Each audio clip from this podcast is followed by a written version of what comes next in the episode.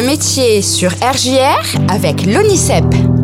Comme chaque semaine, euh, c'est sur RJR, euh, le métier avec l'ONICEP qu'on va mettre euh, en évidence aujourd'hui. C'est avec Céline de l'ONICEP. Salut Céline. Bonjour James.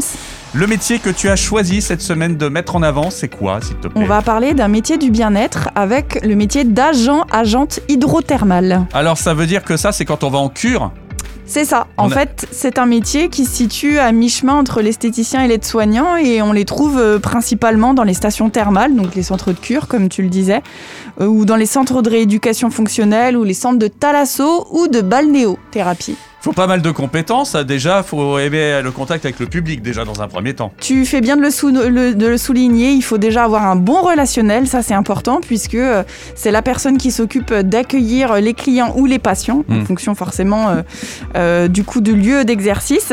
Et donc un bon relationnel et puis aussi une organisation rigoureuse puisque c'est une personne qui s'occupe du bon déroulement de- du planning des soins et puis de la mise en œuvre des différentes techniques en fonction de la prescription. Donc il faut aussi euh, savoir être rigoureux, organisé et euh, savoir aussi gérer les stocks puisqu'il va gérer aussi les produits qu'il prodigue aux différents patients euh, clients. Alors j'imagine que euh, quand c'est euh, sur prescription médicale, il faut quand même déjà avoir un certain niveau, avoir une certaine formation, peut-être un peu une approche médicale aussi? Alors, tout à fait. Quand on est euh, agent hydrothermal euh, dans une cure qui est médicalisée, euh, l'agent hydrothermal assiste un médecin ou un kiné pour l'application des soins.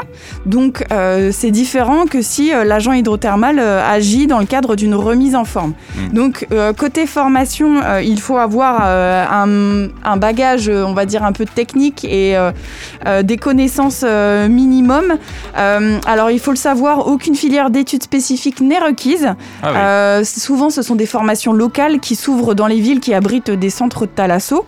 Mais un CAP dans les domaines sanitaires et social ou esthétiques peut faciliter l'accès euh, justement euh, au recrutement du coup dans ces postes d'agents hydrothermal. Donc ça c'est la base. C'est ça, c'est la base. Mais Alors, on peut euh, après sortir avec un bac, quelque chose quand même. Alors euh, oui, euh, après le bac par exemple, Ouais. après un bac euh, général ou technologique, il est possible de préparer un diplôme d'université. Alors il existe des diplômes d'université pratique des soins en hydrothérapie ou encore un diplôme universitaire pratique de soins en hydrothérapie et remise en forme.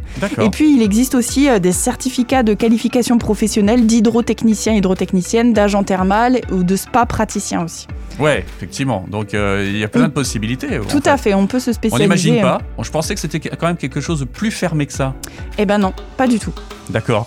Alors, euh, on a parlé euh, justement un petit peu de la, de la formation. Donc, tu as parlé un petit peu de, de la, la mise en application. C'est quand même souvent dans des grosses structures, quand même. Oui, c'est souvent dans des grosses structures. Alors du coup, justement, dans les stations thermales, euh, des centres de cure, euh, des centres de rééducation fonctionnelle. On peut aussi retrouver des agents thermales dans les infrastructures, infrastructures ludiques et de remise en, en forme, où les spas fleurissent en ville. Voilà, on peut en retrouver forcément. Et plus dans les villes, vous allez avoir de centres de spa, de balnéo, et plus justement, vous allez avoir des possibilités euh, d'emploi euh, dans ce type de structure. On doit avoir aussi comme euh, autre compétence une bonne condition physique aussi, j'imagine, Oui.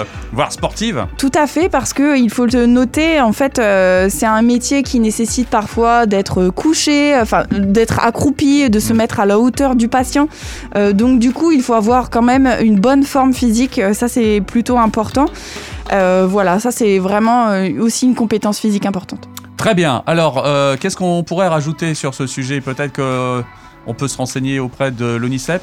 Oui, alors n'hésitez pas à, aller voir la fiche métier sur le site www.onicep.fr où vous retrouverez euh, bien plus d'informations que le- ce qu'on vous a donné là maintenant, des vidéos aussi également de professionnels qui témoignent.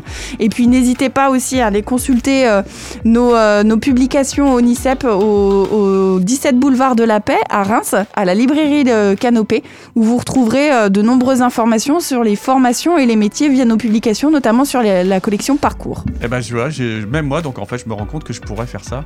Bah oui. Eh ben, voilà, c'est impeccable. Merci beaucoup, Céline. Merci. À la semaine prochaine.